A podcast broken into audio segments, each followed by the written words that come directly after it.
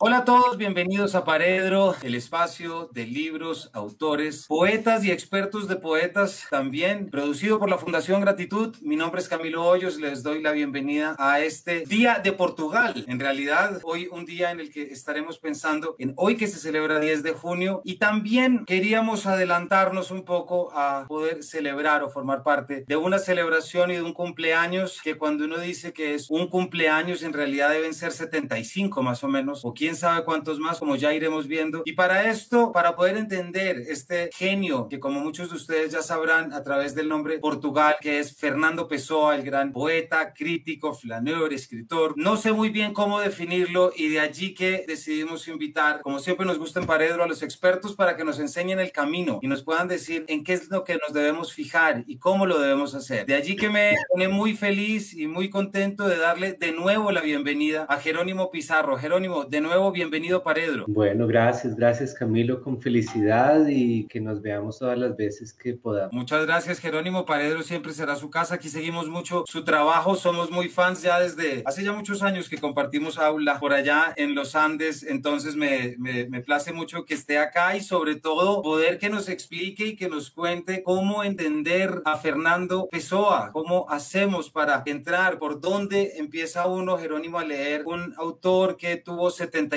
no seudónimos, sino heterónimos. ¿Cómo empezar y por dónde empezar? Por un escritor que después de su muerte se encontraron alrededor de 25 mil documentos, unos terminados, otros sin terminar, y yo sé que usted sabe mucho de archivo y nos contará. Entonces, queridos oyentes y quienes nos acompañan, pues hoy estaremos hablando sobre esto, agradeciendo a Jerónimo que nos va a abrir un camino y como en realidad estamos aquí para celebrar un cumpleaños de manera adelantada, Jerónimo no puede empezar de otra forma. Si usted hubiera podido, ¿qué le hubiera regalado a Pessoa de cumpleaños? Eh, bueno, bueno, muy bien. Entonces empiezo por lo último. Yo creo que una cámara fotográfica, pero por un motivo muy sencillo. Eh, en algún momento ya tarde dijo que quería tomar fotos de los heterónimos, es decir, que hubiéramos podido imaginar a Pessoa para hacernos creer más en los heterónimos, mostrándonos imágenes al menos de Alberto Caeiro, de Ricardo Reis y de Álvaro de Campos, pues yo creo que siempre le faltó, más allá de una máquina de escribir, de pronto algún otro aparato, ese podría haber sido una, cámara fotográfica. Y a mí que me gusta tanto la fotografía y que yo sospecho que a Pessoa también, que además ya descubrió el cine muy temprano, que quiso abrir una empresa incluso cinematográfica, que hizo guiones y argumentos de cine, yo creo que una cámara le hubiera gustado y sobre todo una cámara para eh, enseñarnos a nosotros a hacer fotografías de lo imaginario. De resto, bueno, sí, el 13 de junio es el día del patrón de Lisboa, eh, Santo Antonio. También de Fernando Antonio Nogueira Pessoa, de Fernando Pessoa. Entonces el 13 de junio se celebra Lisboa, que rima con Pessoa. Hoy se está celebrando este día de Portugal y de las comunidades de lengua portuguesa. Estamos entre aniversarios. Tenemos por delante todos los autores eh, ficticios que Fernando Pessoa llegó a inventar, que sí en algún momento se creyeron que eran 72, 75. Hoy creemos que son 136. Entonces, se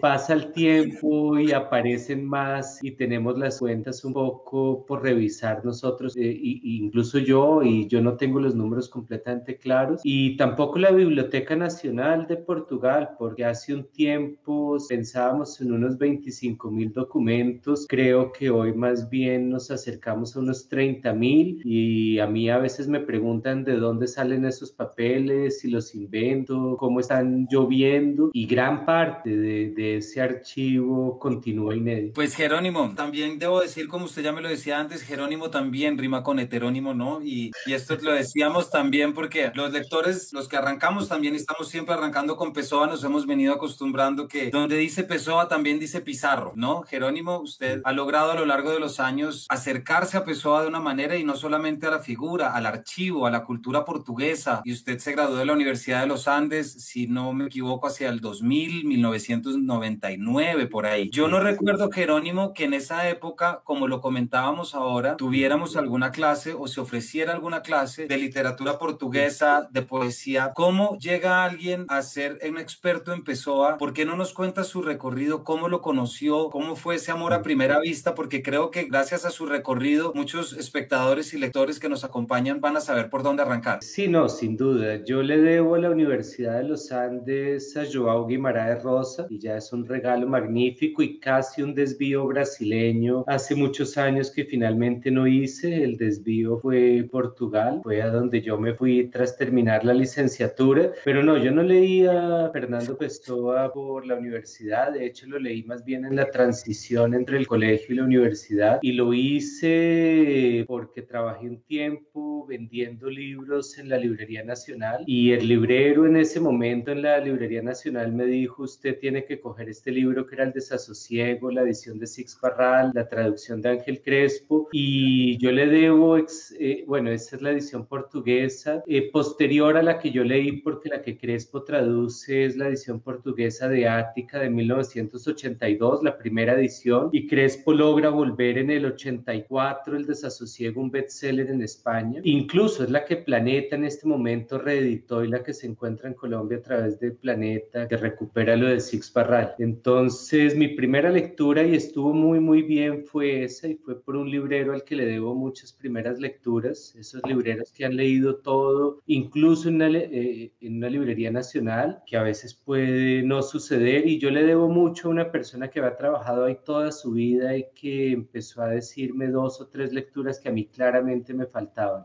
Y yo esa la complementé buscando más y más y encontré a Alberto Caeiro y me acuerdo de leer El guardador de rebaños. Y yo todavía hoy creo que para empezar leyendo a Fernando Pessoa uno debería buscar el desasosiego.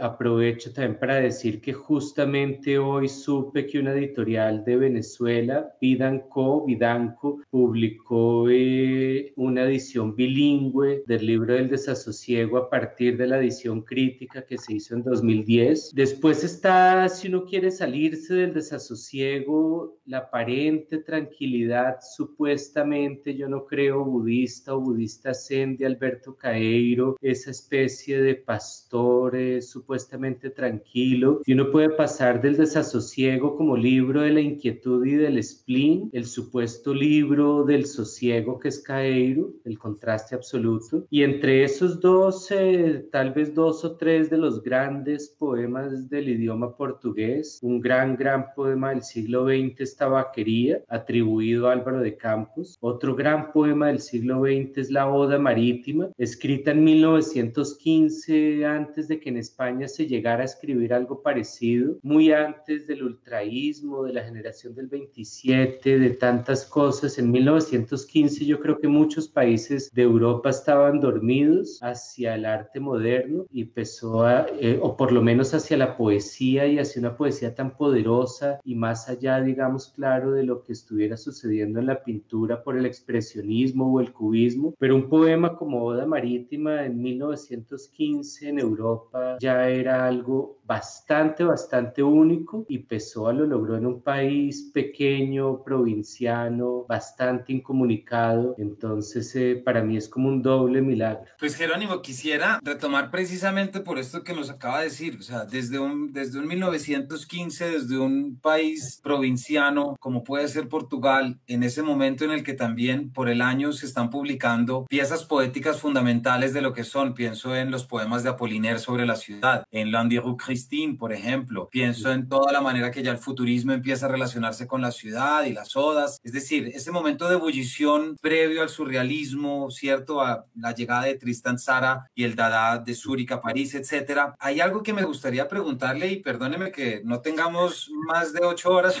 para la respuesta, pero ¿cómo consigue Pessoa o cómo consigue los medios culturales portugueses? ¿Cómo, cómo llega Pessoa a conquistar el mundo? Con la gran suerte de que se educa en Sudáfrica, tiene una educación inglesa, con la gran suerte de que casi toda su biblioteca está en inglés, es de un autor inglés o parece de un autor inglés, con la gran suerte de estar conectado con una gran metrópoli en su momento.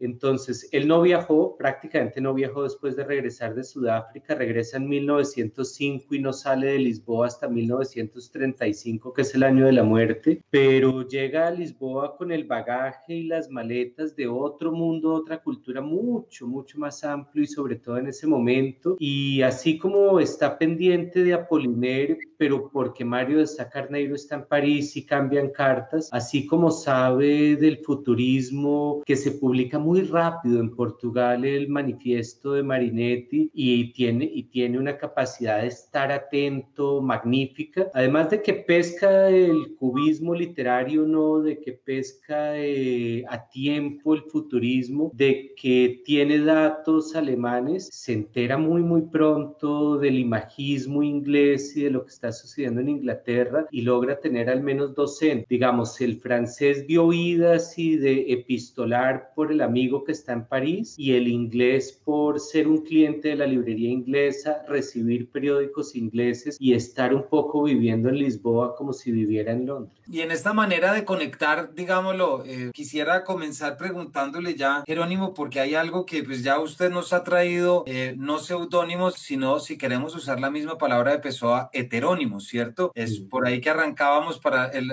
el oyente que no nos hubiera entendido acerca de los 75 o 130 regalos, es que uno siempre ha oído que hay autores que han utilizado seudónimos, ¿cierto? Desde los clásicos como Shakespeare, otros del siglo XX como los 16 o 17 seudónimos que usa Simenón durante sus primeras novelas o incluso si vamos a Bob Dylan, pero nunca 130 seudónimos y sobre todo estas creaciones tales como usted nos está diciendo, Alberto Caeiro, que nace en 1889 y muere en 1915, ¿no? O Ricardo Reis, que nace en 1887, es decir, ¿por qué no nos explica un poco Jerónimo cómo entender esta heteronimia que él llama y cómo en esto hay tantos secretos o tantas vías de acceso a entender a Pessoa? Pessoa en algún momento se interroga y es un ensayo magnífico sobre si William Shakespeare es o no un seudónimo, porque en su época se discutía mucho y todavía hoy se discute, pero en ese momento era álgido si Shakespeare era o no el autor de las obras shakespearianas, si era Francis Bacon, si era alguien más, parcial o totalmente, y a Pessoa le voló la cabeza imaginar que Shakespeare, el padre de la lengua inglesa, digamos el par de Cervantes, el par de Luis de Camões, el par de Goethe, pudiera ser simplemente un seudónimo y las implicaciones que eso tenía. Esa es una discusión de 1913 en la que está metido de cabeza, lee todos los libros posibles y en el 14 está inventando los heterónimos. También en 1913 es un lector devoto, devoto, apasionado y pero con problemas de Oscar Wilde y Oscar Wilde está haciendo el elogio de la mentira. Y entre entender eh, la importancia de la mentira y entender que Shakespeare, que ya además es dramaturgo y que había hecho de Hamlet un autor que dentro de Hamlet monta una obra de teatro y ya hay esa idea de cajas chinas, entre entender que un dramaturgo ya es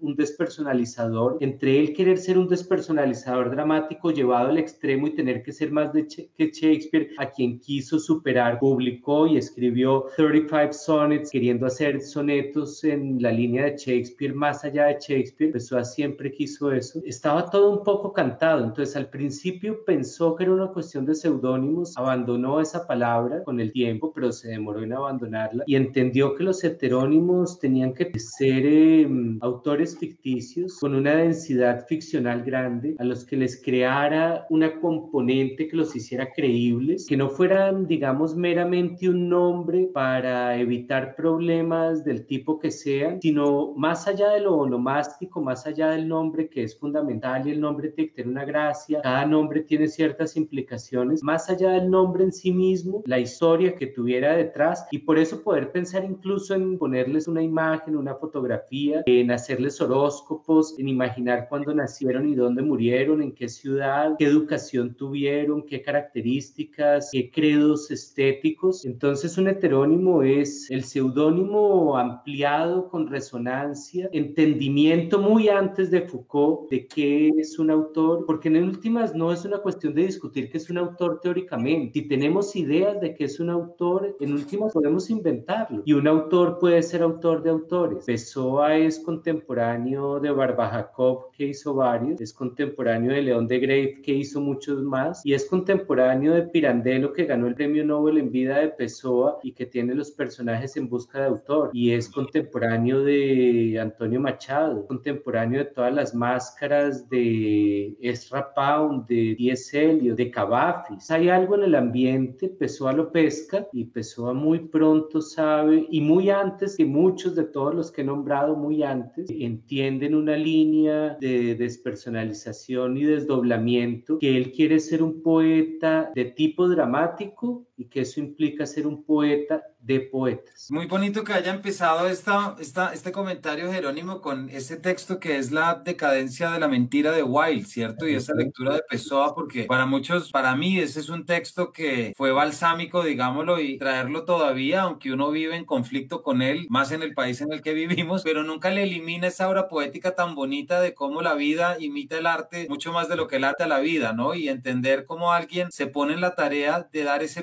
paso desde lo poético a lo vital y creo que ni siquiera hablo de un paso, es decir, de reconocer que lo poético es lo vital, pareciera que se pone el propósito de crear esos personajes como también parte de la obra y de lo que quiere decir. Sea pensando en el país o no, yo no tengo tanto conflicto con el texto de Wilde si lo veo como una introducción a la ficción y si cambio la palabra mentira por la de ficción. y pues una de las cosas que más se recupera y también en el libro del desasosiego es una forma de entender la literatura donde una posibilidad es decir, podemos estudiar la literatura, que es algo a veces muy vago, pero lo que podemos es tener una introducción a la ficción. Borges es tal vez, o Kafka, o Kafka leído por Borges, es ese tremendo autor que nos hizo creer toda una obra de pronto tiene que llegar hacia un libro que se llame ficción. Y Borges le escribe una carta póstuma a Pessoa bellísima. Borges lo trata de recuperar como precursor y yo creo que Pessoa es precursor de Borges en el sentido de invención de la ficción. Quería, me iba a ir por Wild, pero me voy a ir por esto que acaba de decir Jerónimo, porque me interesa muchísimo si nos cuenta un poco cuál es esa relación que se establece entre Pessoa y lo latinoamericano. Ya hay un tema que es el tema de la lengua portuguesa, ¿cierto? Y eso que vemos también desde América Latina, cómo nos relacionamos. Usted arranca hablando de Guimaraes Rosa, por supuesto, pero siempre vemos esa relación, parece no ser del todo fácil cuando la gente la van a entender. ¿Por qué no nos cuenta un tris más, si puede profundizar allí, cómo, cómo se relaciona o cómo ha sido esa relación entre lo latinoamericano y Pessoa. E, eso me permite volver a hablar de Borges por esas anticipaciones borgianas. En la enciclopedia práctica Jackson, creo que en 1956 más o menos, Borges ya está refiriendo a Pessoa. Es una cosa excepcional y única porque la primera antología que se publica, creo que es Fabri en Buenos Aires y en América Latina, es del 60 o del 61. Creo que es del 62 la antología que publica Octavio Paz en España sí habían publicaciones anteriores, pero yo no creo, no estoy seguro que Borges haya llegado a ellas y es posible que Borges haya logrado llegar a través de ediciones brasileñas a Pessoa muy, muy pronto, en tiempos en que era difícil, porque Pessoa no murió para nada siendo un poeta conocido ni muy reconocido. Pessoa muere en medio de la dictadura del salazarismo que va a durar medio siglo y en un país que se va aislando geopolíticamente del resto del mundo conocer a Pessoa después de 1935 cuando muere y todavía en el 50 y pico cuando Borges escribe sobre él, eso ya era una hazaña. Muy pocas personas en el dominio hispánico llegarían a Pessoa antes de los hitos de los años 60. Y después de 60, 62, 63, 64 y sobre todo después de Octavio Paz, Pessoa no deja de crecer y no solo en Latinoamérica, en Iberoamérica, América, incluyendo claramente a Brasil. Y en Brasil se,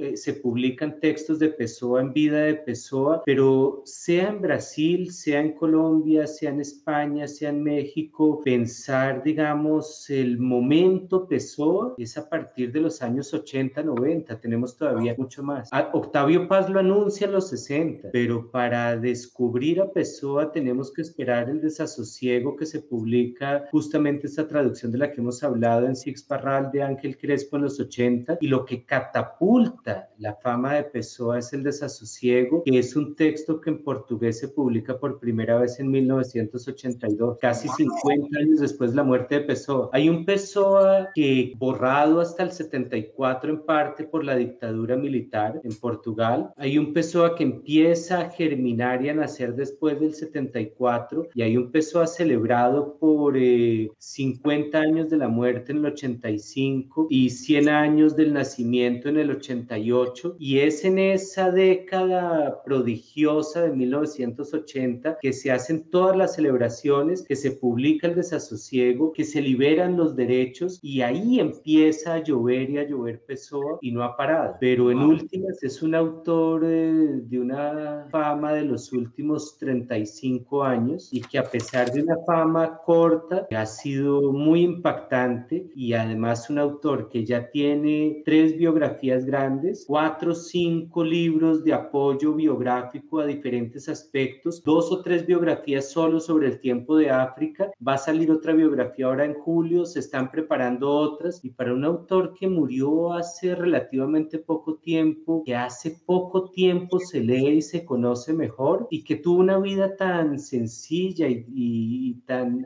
aparentemente desinteresante, encima es uno de los autores en los que parece que estamos más interesados en su vida, aunque no la quiso quitar casi y de una forma muy inglesa eh, no mostrárnosla. En uno de los últimos poemas, Pessoa dice que uno debía ser como una casa con un jardín, y uno solo lograra ver desde afuera algo de ese jardín y lo más bonito, pero no todo, sino lo que alcanzara a ver desde la, esa distancia que crearan una reja. Wow, qué bonito. Y eso son, pues con mayor razón, nuestros oyentes y espectadores ya se dan una idea de por qué con mayor razón hay que ir. El tiempo pasa rápido, Jerónimo, y hay cosas todavía que quiero preguntar porque por supuesto quería sacar mi Pessoa personal, que es este muy bonito. Aquí se ve escrito sobre genio y locura. Esto es editado por la editorial Acantilado en el 2012, 2013 y precisamente con edición, introducción y traducción de Jerónimo Pizarro. Y aquí ya entre estos escritos sobre genio y locura, pues ya hay también una serie de cosas, Jerónimo, que uno empieza a leer y referencias en las que nosotros que hemos leído a Silva y a Rubén Darío y a todos, pues aparecen Max Nordó, los degenerados, esas preocupaciones de Silva, de Charcot, de la Salpetrier. Entonces, creo que una buena manera de preguntarle es referirnos a esa carta que, que escribe en el 35 Pessoa, ¿cierto? Adolfo Casais, en el cual se define como un histérico neurasténico. ¿Nos sirve esto, Jerónimo, para seguir entendiendo todo lo que estamos diciendo? Sí, sin duda. Esa es una carta testamento escrita en el año de la muerte, escrita un crítico y poeta portugués, Adolfo Casais Monteiro. Una carta leidísima y una de las mejores cartas, creo yo, del siglo XX. Una carta de alguien que sabe lo que es la ficción y que puede mentir con alguna libertad, pero artística. Pessoa en esa carta y ese libro yo le tengo muchas saudades porque mi primera investigación empezó hace ya casi 20 años. Lo que me hizo entrar en Pessoa, lo que hizo que yo entrara como en un clavado y no terminara de salir, fue mm, trabajar más de 600 textos sobre genio, locura, degeneración, pasearme incluso buscando libros que Pessoa había leído por manicomios de Lisboa, eh, descubrir la psiquiatría portuguesa y lo que se escribía en la época y tratar de entender por qué Pessoa en 1935, antes de morir, le decía a otro poeta, yo soy histérico y neurasténico, investigar esas dos enfermedades, entender por esos papeles que Pessoa ya había llegado a una interpretación suya, porque además hablar de histeria y de neurastenia después de Freud no era raro, era un anacronismo, pero es que Pessoa ya tenía esos términos por lo menos desde 1907. En 1907 lo que había descubierto es la psicopatología, que es una invención del 19. En 1907, con 18, 19 años, estaba era dentro del mundo de los alienistas como un Machado de Asís, estaba dentro del siglo de oro de la histeria, que es el 19, estaba fascinado como media Europa, aunque ya menos con la figura de Charcot, que había sido el padre de todo el alienismo francés y había leído a todos los discípulos de Charcot y eso quería decir que estaba completamente empapado como todos los autores franceses imaginables, decadentistas y simbolistas de la idea de la histeria y después los surrealistas. Pero no, lo, raro era que Pessoa no se quedara solo y, y, en un país afrancesado con la histeria, sino que le hubiera metido a la ecuación neurastenia y descubrir, digamos, que Antero de Quental, el gran poeta portugués del siglo XIX y al que Pessoa leyó con devoción, había sido declarado neurasténico, que la neurastenia también andaba por ahí, pero ¿qué pasa? La histeria, al menos al principio se creía que era más femenina, más tarde aparece la, la histeria masculina, pero es como una parte tardía, la histeria es francesa, mientras que la neurastenia era también una invención médica, pero de Nueva York, estadounidense, para estudiar la civilización americana y sobre todo masculina. Y lo que hace Pessoa es declarar, digamos, que tiene, y la neurastenia es astenia, es eh, debilidad nerviosa, la histeria es más bien como ese comportamiento, digamos, histriónico y tiene mucho de teatro y de fotografía, todo lo de Charcot. Y entonces es como decir, por un lado tengo algo que me tumba, por otro lado tengo algo que me eleva, por un lado tengo algo masculino, algo femenino, tengo eh, en mí, digamos, algo que se parece a lo bipolar, si lo pusiéramos en otros términos. Pessoa parece estar anticipándose incluso a tanto texto que se ha escrito en los últimos años sobre posibles eh, relaciones entre creatividad y bipolaridad. Pues creo que con esto, Jerónimo, creo que hay, hay una absoluta claridad de, de, lo que es la figura que estamos celebrando hoy, que estamos viendo. Jerónimo, quisiera preguntarle, su interés en la poesía portuguesa, por supuesto, no ha quedado en Pessoa. Usted no solamente tiene publicaciones académicas y todo, sino que también un ojo poeta y me refiero a la editorial Vestigio. ¿Por qué no nos cuenta un poquito todo lo que ha sido este esfuerzo tan bonito, además con unos libros divinos, de poder sacar y, y mostrarnos lo que es la poesía portuguesa? No, incluso por una paradoja que yo creo que ha sido muy sana. Creo que en Colombia es posible que se haya vendido más poesía que prosa portuguesa. La apuesta por la poesía ha funcionado y eso lo digo porque los libros de Taller Edición Roca de poesía están agotados, los de Tragaluz han tenido más de una edición, los libros de Fondo de Cultura Económica se han agotado y también han buscado nuevas ediciones y todas estas editoriales han publicado poesía y también y más recientemente Vestigio, que abrió un sello para Portugal y un sello para Brasil. Y los libros eh, portugueses han ido muy bien y han permitido algo que para mí ha sido fundamental en los últimos años por la universidad y por eh, trabajos de gestión cultural. Buscar autores vivos. En estos días alguien me decía que estaba, estamos preparando un evento de ilustración y las personas de Portugal y de Colombia como que no querían pensar mucho en pensar empezó, estaban un poco cansados, pero le decían a un ilustrador y a un editor portugués, le decían, pero hay poetas portugueses que no sean pesoanos y él decía, no, no, no, todos, todos de alguna forma lo son. Ya es imposible en este momento imaginar a alguien en Portugal que no esté un poco en esa línea y sobre todo que no conozca y no haya leído a Pessoa. Sí hay algunos que han reaccionado de forma muy dura y antagónica y negativa a Pessoa, todavía una minoría pero una minoría donde hay dos o tres nombres importantísimos, sea por volver a encontrar a Pessoa en otras voces y renovados, sea por olvidarlo, sea simplemente por llegar a otras propuestas estéticas y a otras maravillas. Sí, a mí la poesía portuguesa es algo a lo que le dedico mucho tiempo, que no paro de leerla. Hay dos o tres colecciones que cada vez que viajo a Portugal trato de tenerlas completas y encuentro poetas continuamente, leo poesía trato de descubrir